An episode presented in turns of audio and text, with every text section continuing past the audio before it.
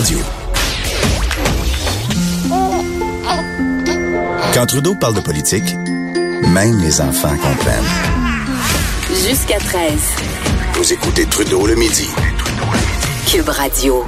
Mon plaisir du mercredi, Denis Anger qui est en studio avec moi. Bon midi, Denis. Salut Jonathan, plaisir, euh, comment dire, euh, bien partagé. Ah oui, on a, on a toujours hâte de se parler. le Ben oui, parce hein. qu'on a tellement d'affaires à se Ouais, raconter. ouais, ouais. hein. Et, et bon, j'aime, toujours le rappeler, on prend de l'actualité, puis on Exactement. dit, faisons le retour en arrière, parlons de l'histoire. Et pour moi, c'était évident, euh, peut-être pour toi, je sais pas par où tu vas le prendre, Ah, mais ben, pour, toi, c'est ton bon question. Mais avec toute le- le- la question des, des, des, des maternelles euh, 4 ans, bon, on a parlé des récréations à l'école, euh, la valorisation du métier d'enseignement, je me suis dit, tiens, faisons donc euh, simple mandat, faisons donc l'histoire Ouais, de l'éducation au Québec. Ah, un peu, à peu près quatre siècles quand même, hein, il faut remonter pas mal. Ben oui, on va remonter jusqu'au début, on va remonter jusqu'à une madame qui s'appelait Marie Guyard. Mais on la connaît moins sous le nom de Marie. Guyard. Non, c'est un building à Québec. Vous savez, la grosse tour, le complexe Le G. G, ben oui. G comme Guyard. Elle est connue sous le nom de Marie de l'Incarnation. Elle est arrivée à Québec en 1639 avec deux collègues, des Ursulines qui venaient de la région de Tours en France. Déjà, excuse-moi, mais déjà, tu m'apprends quelque chose. Marie Guyard, c'est Marie l'Incarnation. Ouais, c'est la même. C'est une femme mariée, hein, étant mariée avec un homme d'affaires riche de la ville de Tours, en Touraine, au cœur de la France. Son mari est décédé. Elle avait un fils, d'ailleurs, Don Claude, qu'il va s'appeler, qui va devenir un, un bon religieux. Et elle devient une mystique. Et elle décide d'aller en Nouvelle-France pour enseigner aux jeunes, passez-moi l'expression, les jeunes sauvageonnes, comme on les appelait à l'époque. Hein. Ça, c'est les ancêtres des Autochtones Ah d'aujourd'hui. oui, ça passerait Non, pas. Non, pas vraiment. C'est pas politiquement correct. Non. Mais enfin, c'est de même qu'on les appelait à l'époque. Donc, elle arrive avec deux collègues Ursulines et elle va fonder à Québec. Et là, il faut être fier. Parfois, on a fait des trucs qui étaient un peu en avant de tout le monde. Des fois, on est un petit peu arriéré. Mais en termes d'éducation, elle a fondé le premier collège pour jeunes filles en Amérique. Quand même pas rien. On a battu les Américains là-dessus. 1639, le petit couvent des Ursulines de Québec est la première école et c'est une école qui est mixte en ce sens qu'on y accueille les jeunes filles françaises et aussi des jeunes filles d'origine autochtone. Donc, on essaie de les amener. C'est sûr que la bonne Marie de l'Incarnation, qui est l'une des plus, euh, comment dire, plumes les plus productives de la Nouvelle-France, on estime que durant sa vie, elle a écrit, tenez-vous bien, 70 000 lettres Ben voyons donc. Ouais, mais pas une lettre ABC, là, une lettre complète, un message. euh, Elle est souvent considérée comme plus- le plus grand homme du premier siècle de la Nouvelle-France parce qu'elle fait des, elle fait des supplications, elle envoie des textes, elle écrit au roi de France, etc. Et on dit que c'est grâce à son intervention que finalement Louis XIV se réveille et dit bon ben il faut faire quelque chose avec ça, je vais envoyer des gens, le régiment de Carignan-Salière, Jean Talon, on va régler notre affaire et on va établir la Nouvelle-France. Marie de l'Incarnation, donc première école pour filles. Pas mal quand même. Chez les garçons, ben là, on est encore plus vieux que ça parce que la première école pour garçons, elle date de 1635. OK. Et ce Quatre sont- ans et ce sont les bons pères jésuites. Hein, les- on les connaît, les pères jésuites, Brébeuf, l'Allemand, euh, tous ceux qui ont fini un peu euh, martyrisés par euh, les méchants Iroquois. Mais ils étaient à Québec et ils ont euh, créé le Collège des Jésuites en 1635. Donc, c'est quatre ans avant Harvard. Donc, à Québec, au Québec, au Canada, en Nouvelle-France, on a les deux plus anciennes institutions d'enseignement en Amérique. Ce qui est pas rien. Ça ressemble à quoi l'enseignement dans ces années-là? Ben, c'est peut-être ça le problème. Le cours classique. euh, Le problème va durer longtemps. Exactement. Les jésuites, ils vont arriver, ils vont faire ce qu'ils faisaient partout, ils vont prendre ce qu'on appelle le cursus, donc c'est-à-dire le cours qui venait du collège de la Flèche, grand collège jésuite qui est en France, ils l'amènent ici et ils vont véritablement l'appliquer comme là-bas. Donc on va faire du latin, on va faire du grec, ce qu'on a connu pendant trois siècles et demi comme étant le cours classique. Donc le cours des jésuites où on fait les éléments latins, la syntaxe, la méthode, la versification, la rhétorique, la philo 1 et la philo 2. Huit ans. Euh, et ça va rester, ça ici, jusqu'au début des années 70. Il va falloir attendre la grande réforme de l'éducation des années 60 et l'apparition des cégeps en 68 pour que le cours classique s'en aille. Mais on a fait un méchant bout de temps On a avec fait ça, un ça, bout. cette formule-là. Ouais, mais ce qui était 300, très avant, presque 350 ans, euh, Jonathan, et ce qui était très avant-gardiste en 1635, ben en 1965-68, euh, c'était pas trop collé à la réalité de la société québécoise de 1960, de 1965. Parce que c'était pas mal uniformisé. Est-ce que, ce qu'on enseignait ici, est-ce que c'était la même chose qu'on enseignait en, en, en France? Ou en... Jusqu'à la Révolution. Donc, on enseignait ici encore presque deux siècles après la Révolution française, qu'on enseignait en France avant la Révolution. Donc, on était un peu ancien régime, pas mal. On était pas mal bon en latin puis en grec mais en sciences appliquées, en sciences exactes, le cours classique avait des défaillances. Mais revenons à nos, à nos, à nos bons départs. Donc, on crée des écoles ici, mais très peu. Hein. L'enseignement, c'est pas important. 80% des gens qui vivent en Nouvelle-France, ce sont des analphabètes. Ils sont pas capables de lire, sont pas capables d'écrire. Et quand on regarde les vieux contrats, devant les anciens notaires. Les notaires sont hyper importants parce qu'eux, ils sont capables d'écrire.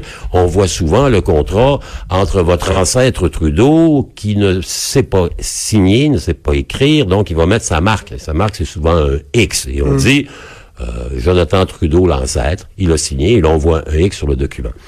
Euh, ça va être encore pire avec la chute de la Nouvelle-France parce que toute la, la, classe, comment dire, des lettrés, les gens qui ont de l'argent, qui ont de l'influence, les commerçants, les nobles, les gens qui sont près du pouvoir, ils s'en retournent en France. Ça fait qu'on reste ici un peuple de des habitants, des cultivateurs, des paysans. Hein? On a perdu nos élites, on a perdu les gens euh, qui étaient, comment dire, cultivés, lettrés, et on va se regrouper autour de la paroisse. On a de parler à cette, à cette antenne, puis ça revient souvent.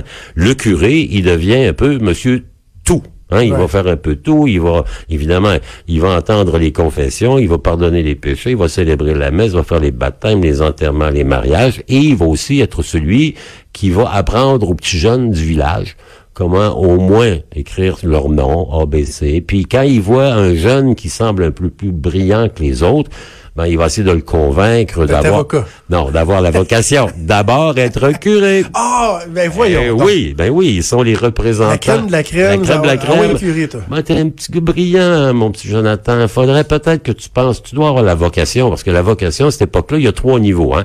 Le niveau 1, c'est le curé, parce que lui, il a les mains consacrées, il peut célébrer la messe. Le niveau 2, c'est le bon frère, le frère enseignant, le religieux, qui donne sa hum, vie au Seigneur, mais qui est pas consacré. Puis le troisième niveau, ben, c'est le bon père de famille. Et quand vous n'êtes qu'un célibataire, ben là, vous êtes vraiment en dessous des trois premiers niveaux. Donc, pendant presque un siècle après la chute de la Nouvelle-France, on maintient les collèges classiques, il y a des petites écoles, et on va commencer tranquillement à se dire, ça n'a pas de bon sens, il faut être capable d'enseigner parce que le Québec, le Canada commencent à être un peu plus industrialisés. On a besoin de gens qui sont capables de lire, d'écrire, de travailler, euh, d'apprendre des choses. Donc, on va commencer à créer des premières écoles qui sont des écoles publiques, entre guillemets, qui sont essentiellement des écoles anglophones. Les Anglais viennent ici et disent, ben, ça n'a pas de bon sens. Le latin, le grec, la messe, ça sert à rien. Il faut qu'on crée quelque chose. Et on va créer à Québec, à Montréal, notamment au niveau des communautés anglophones, les premières public schools. C'est de ces écoles-là que le premier grand réformateur de l'enseignement au Canada français, qui s'appelle euh, Joseph euh, François Perrault, d'ailleurs une grande école à Québec qui s'appelle l'école euh, Joseph François Perrault, il va tenter de lancer un régime. Mais rappelons-nous que pendant presque trois siècles, l'enseignement l'instruction ou l'éducation, c'est la même chose à peu près, ça mhm. dépend des époques, c'est contrôlé par l'Église. Donc, euh, les bonnes sœurs de Marie de l'Incarnation Ursuline, il va y avoir aussi les sœurs de Marguerite Bourgeois, la congrégation Notre-Dame, fondée à Montréal, les sœurs du Bon Pasteur qui vont se spécialiser en éducation. Il va y avoir les curés, les jésuites, bien sûr, quand les Anglais prennent le pouvoir, on chasse les Jésuites, donc ça va être les messieurs du séminaire à Québec qui vont contrôler. Et à Montréal, ce sont les Sulpiciens. Les gens à Montréal, ils doivent réaliser que les Sulpiciens, ce sont les seigneurs de Montréal. La ville, l'île, leur appartient au complet. Donc, les Sulpiciens sont là, mais ils n'ont pas assez de curés, puis eux autres, c'est pas leur mandat premier que d'enseigner, ce qui fait qu'ils vont rapidement importer ici une vague d'immigration nouvelle avec la Révolution française, les frères enseignants. Ici, les, bon, les frères de l'instruction chrétienne, les plus anciens s'en souviennent.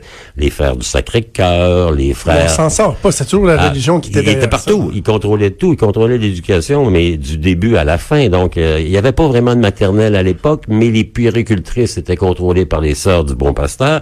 L'enseignement primaire, essentiellement, c'était des sœurs ou des frères. Le secondaire, évidemment, c'était des sœurs, des frères et un peu des curés. Hein?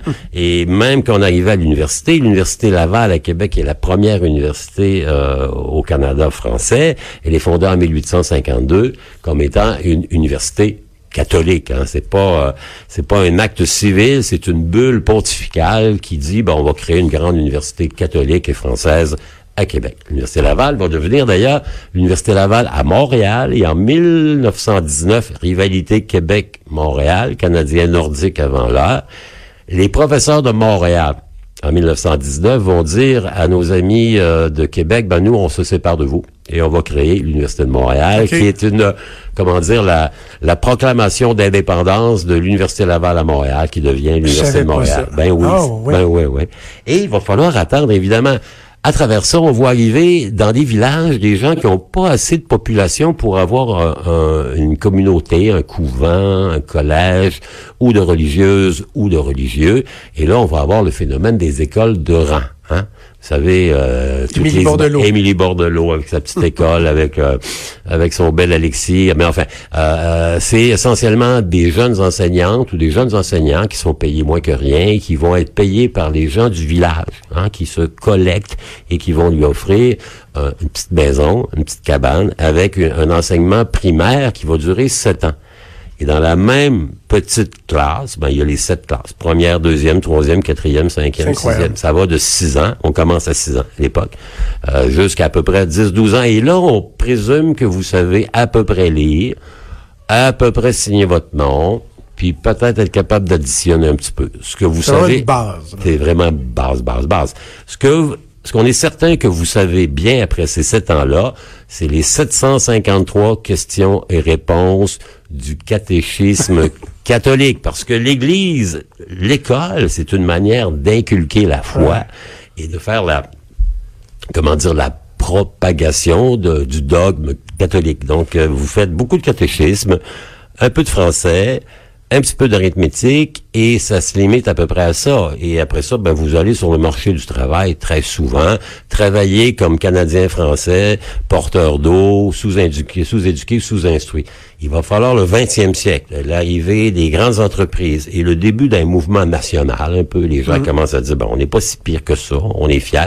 On a parlé la semaine dernière du rapport Durham, Ah oui. un peuple sans histoire et sans littérature. Ben, Durham va insulter la communauté canadienne-française qui, elle, va commencer à dire, ben là, faut faire quelque chose. Il faut leur prouver qu'on est autre chose que des porteurs d'eau, que des bûcherons dans le bois. Et on va euh, lancer un peu le mouvement de euh, d'études. Il faut l'instruction, c'est important. Et euh, moi, quand j'entends euh, François Legault ces temps-ci mettre l'éducation en première place, j'aime bien, j'aime bien parce que, vous savez, on a beaucoup parlé au Québec depuis 25-30 ans de la santé. Mais la santé, c'est souvent quelque chose, et toutes les études le disent, ça coûte très cher en fin de vie. Alors que l'éducation, ça coûte cher en début de vie, mais le rendement est à très Tellement. long terme. Un jeune de 15 ans qu'on est capable de récupérer, de former, d'en faire un, un actif, ben ça va durer 60, 70, 80 ans maintenant. Ce que je trouve tellement intéressant dans ce que tu nous racontes, Denis, c'est que, tu sais, quelqu'un de, de, de, de, de mon âge ou plus jeune, euh, qui sait qu'on s'est débarrassé de la religion au Québec? Ouais. Le, le, le tour d'horizon que tu viens de nous faire là euh, nous permet de comprendre à quel point cette omniprésence-là pouvait devenir lourde ou pesante à à, la longue pour un peuple au complet qui, à un moment donné, a décidé de dire, hey, le, euh, ça fera- C'est réveillé. Euh, Si on arrive plus, au- il nous reste deux, trois minutes, OK. euh, niveau la, moderne. La grande révolution. Paul Paul ministère de Gérin-Lajoie, l'Éducation et ministère de l'Éducation, euh, le gouvernement euh, du Québec, sous Jean Lesage, euh, le Gérin-Lajoie disent, ben là, on va créer un ministère de l'Éducation. On ne l'a jamais eu, là, parce qu'on voulait en créer un dès le premier premier ministre. Chauveau, il voulait créer un ministère de l'Éducation, mais là, le clergé avait dit, il n'y en est pas question. Alors, il a fallu la Révolution tranquille. Ça a été vraiment le fondement de la Révolution tranquille. On a dépoussiéré, on a créé évidemment les cégeps, a parlé. On a complètement refait le cours secondaire. Hein? C'était plus le secondaire général, scientifique, classique, mais les polyvalentes, hein? secondaire 1 à 5. On a vraiment repris le contrôle. Il a fallu qu'on paye le prix aux communautés religieuses parce qu'on voulait avoir euh, non seulement leur secteur, mais on voulait avoir leur bâtiment. Et euh, c'est la raison pour laquelle le Québec se distingue en étant le seul à avoir un système privé subventionné qui est beaucoup, beaucoup, beaucoup issu des communautés religieuses. Et c'est aussi la raison pour laquelle on a fait autant de philosophie et de français au cégep parce que c'était souvent des disciplines qui étaient enseignées par des religieux. Ouais, maintenant, mais revenons en 68. Donc, il y a ce grand, cette grande réforme, et finalement, actuellement, c'est pas si mal. On a un système primaire qui est de bonne qualité, secondaire qui mérite amélioration. Le cégep, c'est unique, hein. c'est vraiment Ouais. original.